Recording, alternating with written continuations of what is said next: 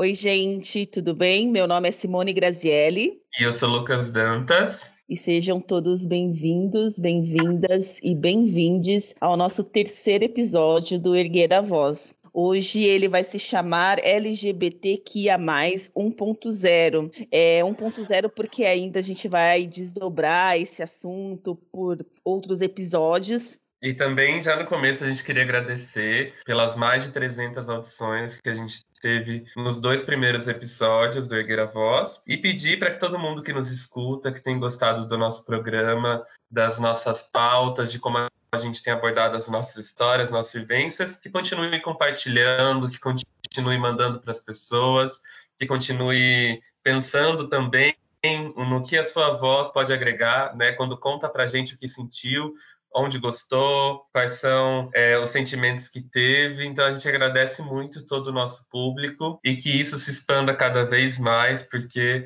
a gente quer que o Egueira Voz tenha vida longa e isso depende muito de vocês também. É isso, eu compartilho desse mesmo agradecimento do Lucas. Eu quero também compartilhar algo que, que aconteceu é, quando a gente lançou o último episódio. Eu recebi uma mensagem de um cara é, que eu trabalhei num passado não muito distante, e ele me disse que eu, sou, eu era muito raivosa, né? E que eu deveria parar de falar um pouco sobre racismo. Assim, nada de novo, né? Porque isso não é uma mensagem surpreendente, isso é algo que é bem recorrente, né? Quem é, uma, quem é mulher preta ou quem é preto, né, sabe muito bem que a gente é, carrega esse estereótipo de raivosos, né? Aí isso me fez lembrar a importância de eu ter e estar aqui no Erguer a Voz, sabe? Me fez lembrar o quanto, o quanto eu devo e ainda preciso ocupar os espaços a partir da voz. Que a minha voz é um instrumento, assim, de luta, que eu devo resistir, né? Porque na verdade isso aí foi só mais uma tentativa de cerceamento e que esses tipos de conselhos, entre aspas, assim, só tem uma função, né, que é de me silenciar. Então é que eu não devo me se sentir constrangida e que tenho que ainda continuar nesse caminho, é, mesmo com alguns percalços. E como o Lucas começou dizendo, eu também sou muito grata a todas as pessoas que têm é, nos mandado as mensagens, né? Tem muita gente também reconhecendo, né? Tem reconhecido a própria existência a partir das nossas falas aqui, a, a partir do, do que tem nos escutado, né? E eu acho que é isso mesmo, sabe? Tem um provérbio iorubá que diz assim que as pessoas se tornam pessoas por meio de outras pessoas. Então, quando a gente é, se ouve quando a gente se escuta com carinho, a gente acaba se reconhecendo enquanto indivíduo. É isso, Lucas. Com certeza, amiga. E eu acho que é muito forte isso que você falou, porque o nosso programa chama Erguer a Voz justamente porque a nossa voz já vem de um processo, né? Processos diferentes, mas de violência, de silenciamento, de apagamento. Então, você receber uma mensagem dessa, né, já prova o quanto erguer a voz tem que ser uma, uma questão cotidiana para nós, que a gente tem que exercer a nossa voz e a nossa postura todos os outros dias da nossa vida, quer a gente esteja produzindo arte, cultura política ou não. Né? Isso só prova o quanto é, a gente tem cada vez mais que fincar os nossos pés nesta terra mesmo e defender o óbvio, né? porque eu acho que se é, falar do que nós estamos falando, se abordar o que estamos abordando causa tamanho desconforto, causa tamanha raiva em certas pessoas, eu acho que talvez a gente esteja no caminho certo. Porque se, se for esse tipo de pessoa que a gente está falando, né, que te convida a parar de falar de racismo, então quer dizer que incomodou mesmo, talvez essa pessoa tenha que pensar o próprio incômodo dela, né? Então, gente, já assim que a gente abre o nosso terceiro episódio de hoje, e se você é uma pessoa comum e gosta de ouvir outras pessoas comuns falando sobre suas vivências, experiências, dores e alegrias, pode chegar no nosso cantinho que vai começar o Erguer a Voz. Ninguém quer conhecer, se preocupar pra quê? Nesse caminho falho, eu não ganho o que eu mereço receber. É como estar diante da morte, permanecer imortal. É como lançar a própria sorte, não ter direito igual. Mas eu resisto, eu insisto, eu existo. Não quero o controle de todo esse corpo sem juízo. Um corpo sem juízo que não quer saber do paraíso, mas sabe que mudar o destino é o seu compromisso. Um corpo sem juízo que não quer saber do paraíso, mas sabe que mudar o destino é o seu compromisso. Um corpo sem juízo que não quer... Bom, apesar de ser um assunto bastante difundido, ainda há muitas pessoas que têm dificuldade em entender o, que é gênero e o que é identidade de gênero. E antes da gente começar a falar sobre os conceitos desses termos, né? Eu vou contar brevemente a história da Chica Manicongo. É, Chica Manicongo, considerada né, uma das primeiras travestis negras que se tem notícia na história do Brasil. Hoje ela é considerada um símbolo, um símbolo de luta e de resistência, porque ela viveu numa época em que negar o sexo biológico era considerado um tipo de heresia, e isso meio que acarretava diversas, diversas e severas punições, não muito diferente do que se tem hoje, né? É... Exatamente. Bem, a Chica, ela foi escravizada por um sapateiro da cidade de Salvador no ano de 1591. E ao chegar aqui no Brasil, ela recebeu o nome de Francisco, mas ela preferia ser chamada de Manicongo, Maricongo era, era um nome dado às guerreiras pretas que se vestiam com um tipo de pano amarrado na cintura para o lado para frente. Era uma vestimenta dos quimbandas, que são povos do Congo. Além dela se vestir dessa maneira, né, como uma guerreira africana, uma rainha africana e chamar muita atenção ao caminhar pelas ruas lá de Salvador, ela também se recusava, né, a usar trajes masculinos e sempre tacava pedra, né, e quem ousasse a chamá-la, a chamar de, de Francisco. Aí que um cristão idoso um cristão idoso português, obviamente branco, né? Não gostava do jeito, né? Do jeito dela ser e do, do jeito que ela levava a vida. E ele fez uma denúncia para a Inquisição. E ela foi, foi acusada, a Chica foi acusada de sodomia. E para escapar da morte, ela acabou que, que teve que renunciar à sua feminilidade e passou a usar roupas masculinas, né, para não incomodar os homens brancos cis héteros. Chica é o nome social atribuído pela Marjorie Mark, uma militante travesti negra que foi presidente da Associação de Travestis e Transsexuais do Rio de Janeiro. E ela deu esse nome social né, para Chica Maricongo para viabilizar né, a trajetória de travestis e transexuais que, até o final do século XX, mais ou menos, eram retratados é, nos livros, nas histórias, nas pesquisas, sempre pertencentes ao gênero masculino. Eu, particularmente, tive contato com a história da Chica Manicongo pela primeira vez em 2007. Eu estava em Salvador, coincidentemente, e alguns amigos me levaram para assistir uma peça sobre ela, né, feita pelo coletivo das Liliths, que existe até hoje esse coletivo. Depois, o segundo contato que eu tive com a história da Chica foi em 2018 quando o Isaac Silva, um estilista baiano que mora aqui em São Paulo, é, ele tem uma marca né, que leva seu próprio nome e ele fez um desfile para homenagear né, os corpos trans usando a vida da Chica da Silva.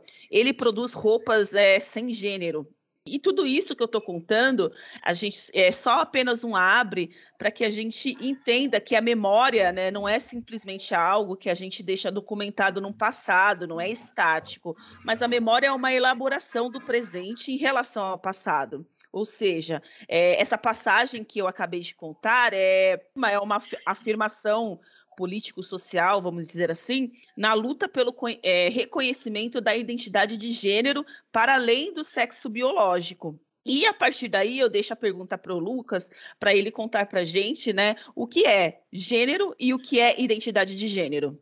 Ah, é muito bom você contar a história da Chica Manicongo, porque a gente quebra, né, uma, uma visão muito eurocêntrica que faz a gente pensar que os corpos trans estão surgindo agora, que transgeneridade é uma coisa nova, que a travestilidade é uma coisa recente, né? Quando a atriz trans, né, que fez uma mulher fantástica, Daniele Veiga, foi ganhar o Oscar, foi ganhar, não, foi indicada, né?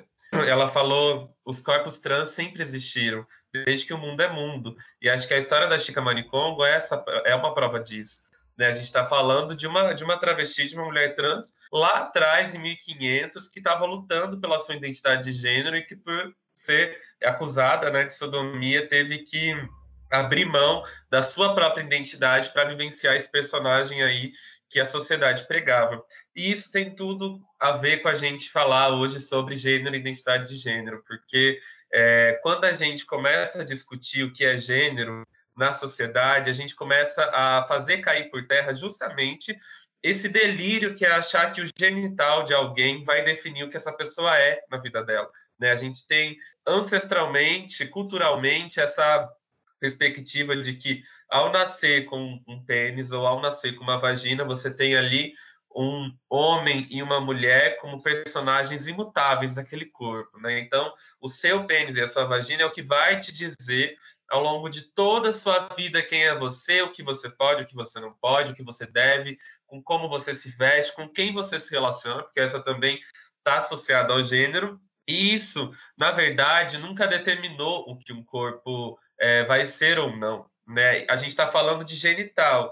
E uma compreensão muito adotada, né, essa do sexo biológico, porque é, a gente tem essa marcação como definição de, do que é uma pessoa cai por terra quando, principalmente no século XX, a gente tem muitas pesquisas assim de pesquisadores que vão estudar alguns povos e algumas culturas e começa a perceber, opa, o modo como os homens e as mulheres se organizam em cada cultura está muito relacionado a uma vivência cultural daquele espaço.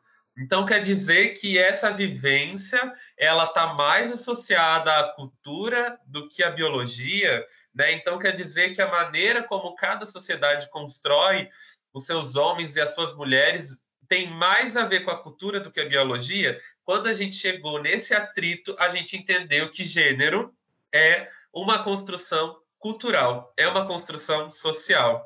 Então, por isso que hoje a gente vê é, tanta gente morrendo de medo da palavra gênero, porque se você falar gênero, você já está falando que como a gente entende os corpos em sociedade, é através do meio social e da cultura. Né? Então, quando surge o termo identidade de gênero, nós estamos querendo dizer que, apesar de nascer com pênis ou vagina ou ser um corpo intersexual, que a gente vai falar disso mais para frente, e receber nessas né, nomenclaturas de homem e de mulher, nós, enquanto indivíduos, nós, enquanto corpos, identidades em sociedade, é que ao longo da nossa história vamos de fato entender qual é a nossa identidade. Então, identidade de gênero é uma autodeterminação.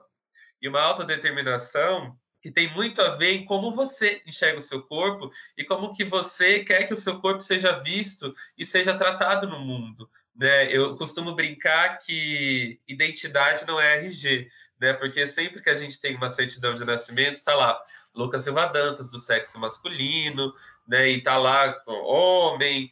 E a identidade e esses documentos oficiais, eles são também uma prova de como o Estado ele quer construir o nosso gênero, né? Quando você quebra isso, você tem uma identidade para além do RG. E claro que os documentos sociais, eles são muito importantes. Hoje em dia tem muitas pessoas mudando o seu RG, sua certidão, mas o que eu estou querendo dizer é que identidade de gênero, ela é como você se coloca no mundo e o que você faz do seu corpo. Tanto que Simone de Beauvoir também no século passado, quando ela fala, né, não se nasce mulher, torna-se, ela já está nos contando de que não é porque você nasceu com uma vagina que você vai ser uma mulher. E aí a gente vai começar a entender agora como que a identidade de gênero se divide entre corpos cisgêneros e corpos transgêneros. E aí eu passo a bola para Simone agora. É, antes da gente entrar nesses termos, eu queria só fazer uma pergunta. Para você, sexo e gênero tem diferença? Como que você entende isso? Então, eu, eu nunca gostei da palavra sexo, né? Nem da palavra sexo biológico e nem da quando a gente fala só sexo masculino ou feminino. Porque eu acho que a biologia ela é o corpo. E o corpo ele tem um genital, né? Então, para mim, a palavra sexo ela está mais associada a uma prática sexual do que ao gênero de alguém, né? Então, se você fala, por exemplo, ai, fulano tem identidade é uma mulher trans, mas biologicamente é homem, isso não existe, né? Não tem um sexo biológico masculino, tem um genital ali. Então, eu costumo dizer genital ao invés de sexo biológico, porque eu acho que a biologia ela é a própria natureza. Né? Então a gente tem esse aval de entender qual é a nossa, a nossa natureza e modificá-la.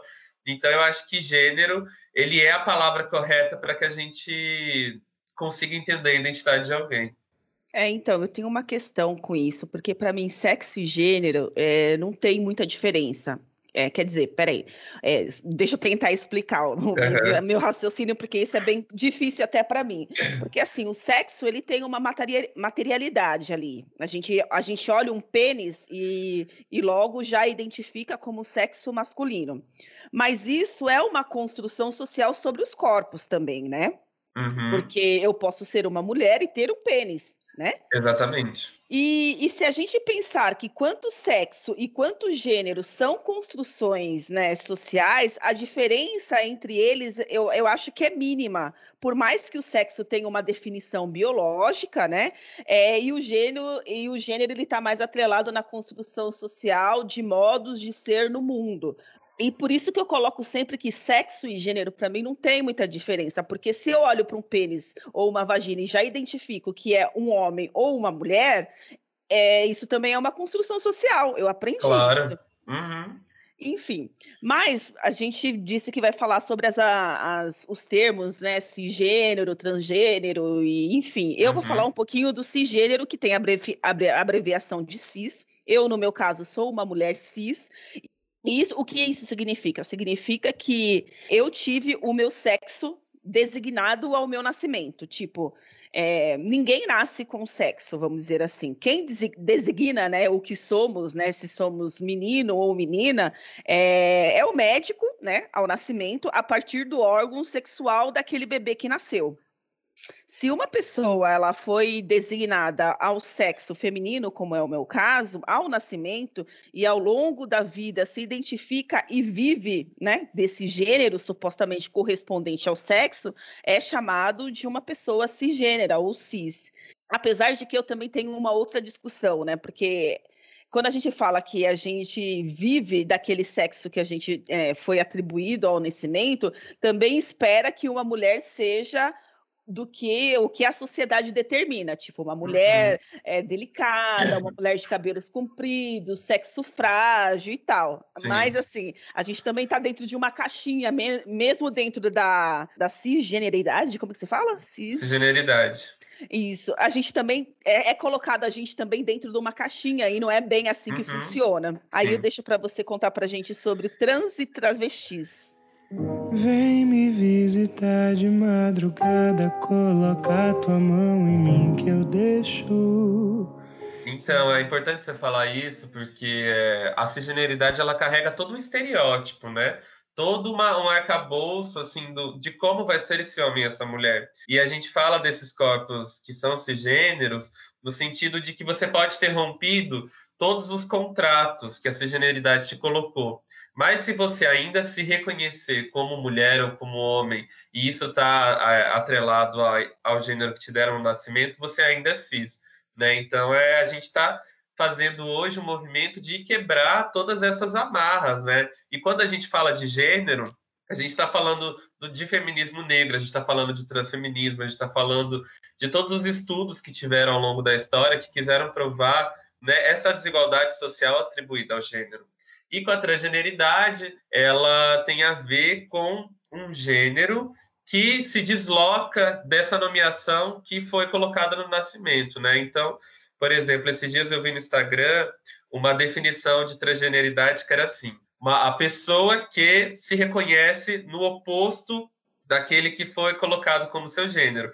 E eu não concordo com essa ideia de oposto, porque eu acho que a transgeneridade ela tem tanta, tantas possibilidades, né? Então, por exemplo, a gente fala que um corpo trans é um corpo que transgrediu, que transpassou, que transicionou que de uma certa forma foi além né, dessa identidade colocada como é, como sólida, né, para ele.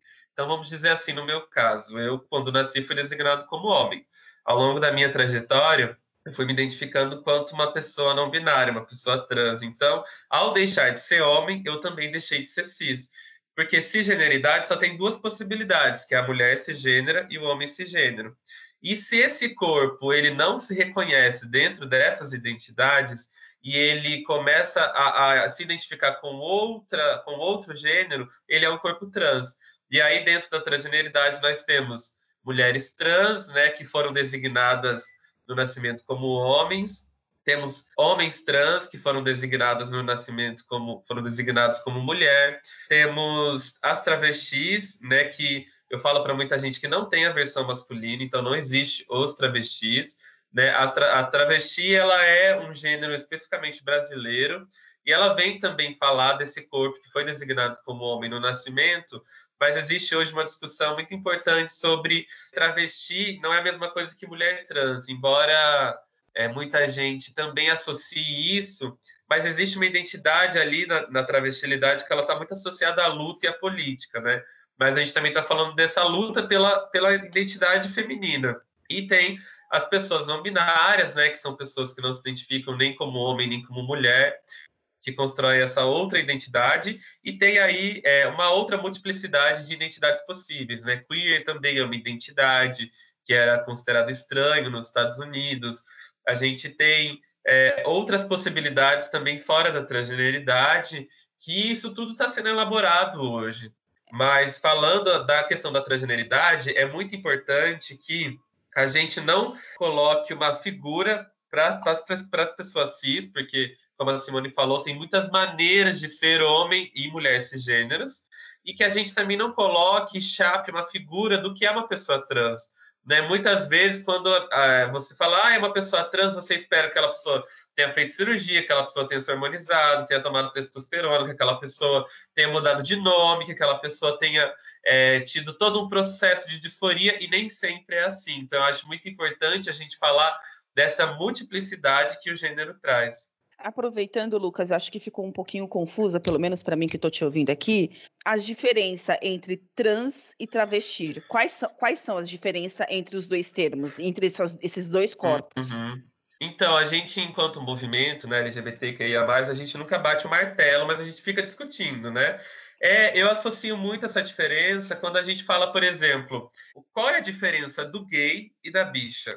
Né? Se não a, a questão política qual é a diferença da lésbica e da sapatão, se não a questão política? Então, a questão da mulher trans da travesti, ela também é entendida nesse ponto, porque travesti é uma palavra completamente marginalizada, uhum. né? uma uhum. palavra assim construída na, na, na, margem, associada à prostituição, que carrega uma conotação extremamente negativa. Então, essa passa a ser uma identidade política, né? Mas se você falar é, na questão de identidade de gênero, a diferença entre uma mulher trans e uma travesti ela se dá através da, da, da, identidade política da palavra e não do corpo em si, né? Então não tem uma característica que diferencie quem é uma mulher trans de uma travesti. Vai de cada um. Por exemplo, chegou uma parte da minha vida, quando eu me entendia como gay, que essa palavra para mim ficou estranha. Eu queria ser chamada de bicha, porque para mim era uma identidade de luta. Então é mais essa questão da expressão da palavra mesmo. Eu só quero dar uma recomendação aqui que tem a T de Travesti. O Instagram dela é T de Travesti. O nome dela é Ana Flor e ela se posiciona como travesti. E quem quiser conhecer mais, ouvir mais sobre isso, acho legal segui-la, porque ela tem uma colocação super bacana sobre os corpos que a gente está debatendo aqui no momento. Agora chegou aquele momento que a gente mais gosta, que é o erguer a voz indica.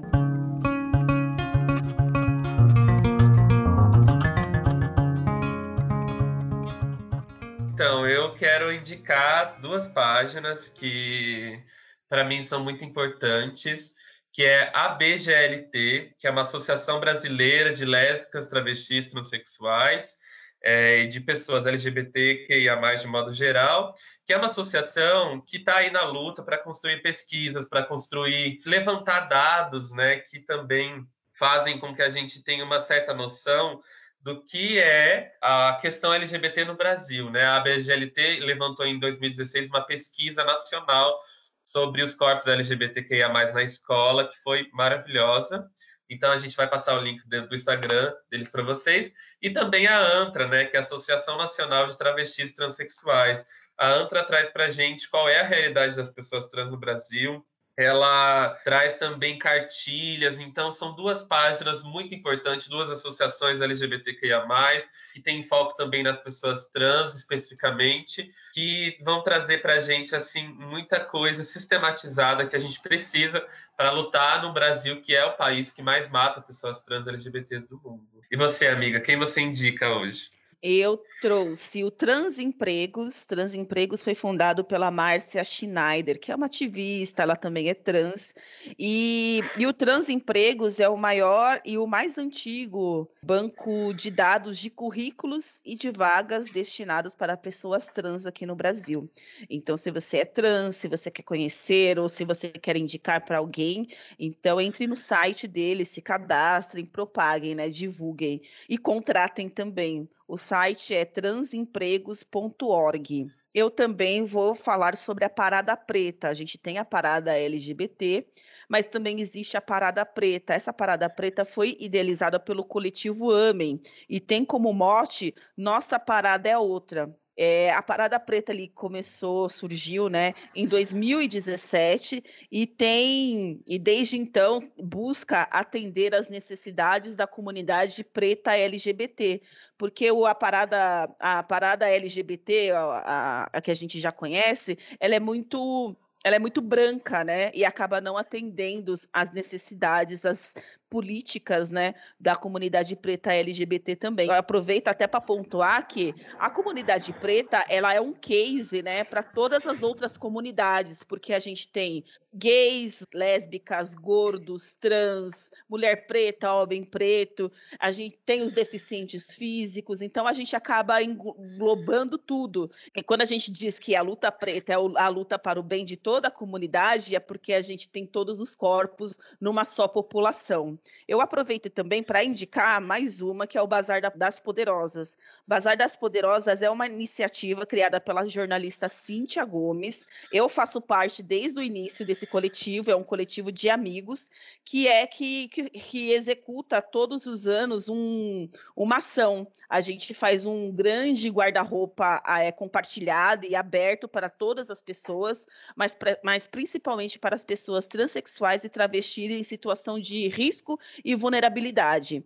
A gente, nesse bazar, a gente é, oferece né, gratuitamente roupas é, para casa, cama, mesa e banho, enfim, oferece um almoço, oferece palestras para atender essa comunidade. A gente já existe, eu acho, aqui há cinco anos, se não me engano. A gente já fez algumas edições no Centro de Referência da Diversidade e também a gente fez uma edição na paróquia São Miguel Arcanjo, que é essa paróquia liderada pelo padre Júlio Lancelotti. Então, se vocês querem conhecer o nosso trabalho, segue lá no nosso Instagram, que é underline Bazar das Poderosas.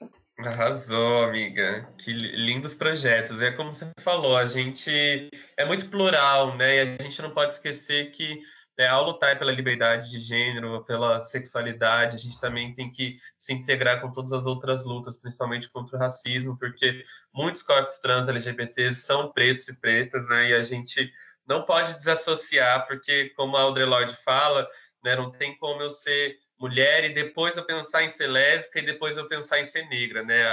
Um corpo ele existe e movimenta todas as suas identidades juntos. E nesse sentido também queria falar que a gente não trabalha com verdades absolutas, então é, eu e Simone somos mais duas pessoas contribuindo aí é, na luta, nas pautas. A gente não veio para solidificar nada, mas justamente para ampliar o debate, né? Porque é, sempre que a gente fala de gênero, sempre que a gente fala de identidade, a gente está querendo trazer mais um ponto, está querendo se aprofundar mais para que essa seja um reconhecimento e uma luta de todo mundo também. Então, a gente trata, às vezes, até o óbvio, né? Porque é de acordo do nosso, do nosso recorte, né? Porque a gente sempre, como a gente diz no, no abre do nosso podcast, nós somos pessoas comuns, mas que também é, são, somos afetados por esses problemas exteriores. É, a gente pode estar tá repetindo, assim, muitas pautas que já foram tratadas, mas a gente está vivendo um momento que é preciso falar sobre o óbvio, né? Porque o óbvio também não está sendo compreendido. É, a gente está chegando no final, ao fim.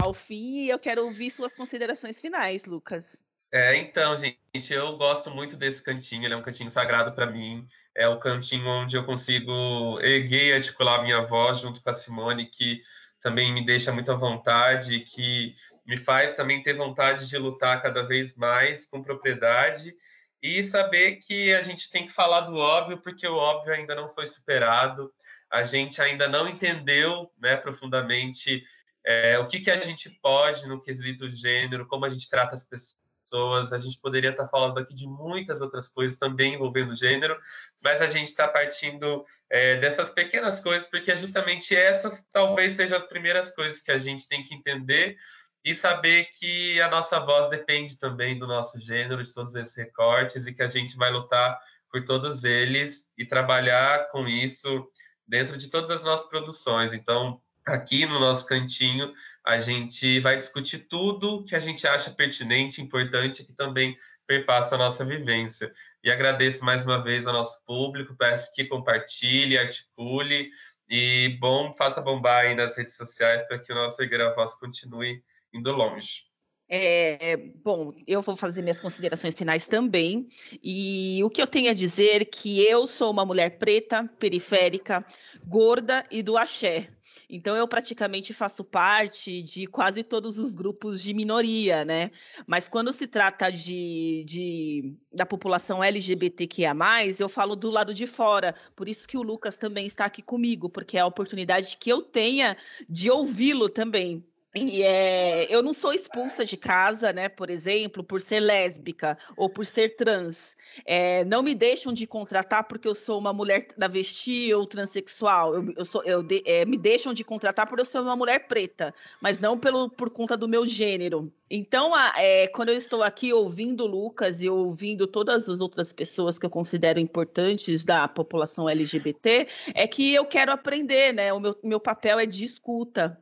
E, e, eu aprendo bastante né, com, com vocês, porque é importante a gente ver, aprender também o quanto a pessoa quer ser o que é sem amarras, né, sem vestir nenhum estereótipo. E o que eu posso dizer é que a gente precisa e deve estar dispostos a ajudar o outro a ficar confortável debaixo da própria pele. Por isso que é importante a escuta, por isso que é importante o aprendizado, porque essa batalha das, dos gays, das lésbicas, das trans, enfim, é, também é uma batalha preta, né? Eu já disse já anteriormente, a luta preta é a luta por bem da, de toda a humanidade e na população é, LGBT também tem pretos. Então eu, é o meu dever enquanto mulher preta também estar ao lado de pessoas assim, aprendendo e ouvindo e me desconstruindo, porque ninguém nasce, né? Ninguém vai se desconstruir de uma hora para outra, né? Uma questão que a gente tem que ser trabalhada diariamente. É um, algo que tem que ser trabalhado na linguagem, é algo que você tem que trabalhado na postura, é algo que tem que ser trabalhado no conhecimento.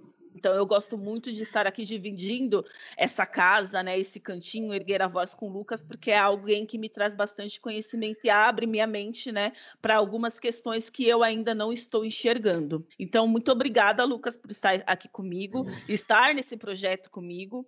E eu Vou pedir também para o pessoal que quem ouviu, quem gostou e quem não gostou também, vai lá no nosso Instagram, que é arroba Erguer a Voz Podcast, e nos conte do que estão achando, dê os feedbacks de vocês, que é tão importante né, para a gente tá, a gente melhorar o nosso caminhar, né? E é isso, eu agradeço muito e a gente se vê, acho que até a próxima, até daqui a pouquinho. Até a próxima, gente. Um beijo a todo mundo. Obrigada. Até o próximo episódio. Tchau, tchau, gente.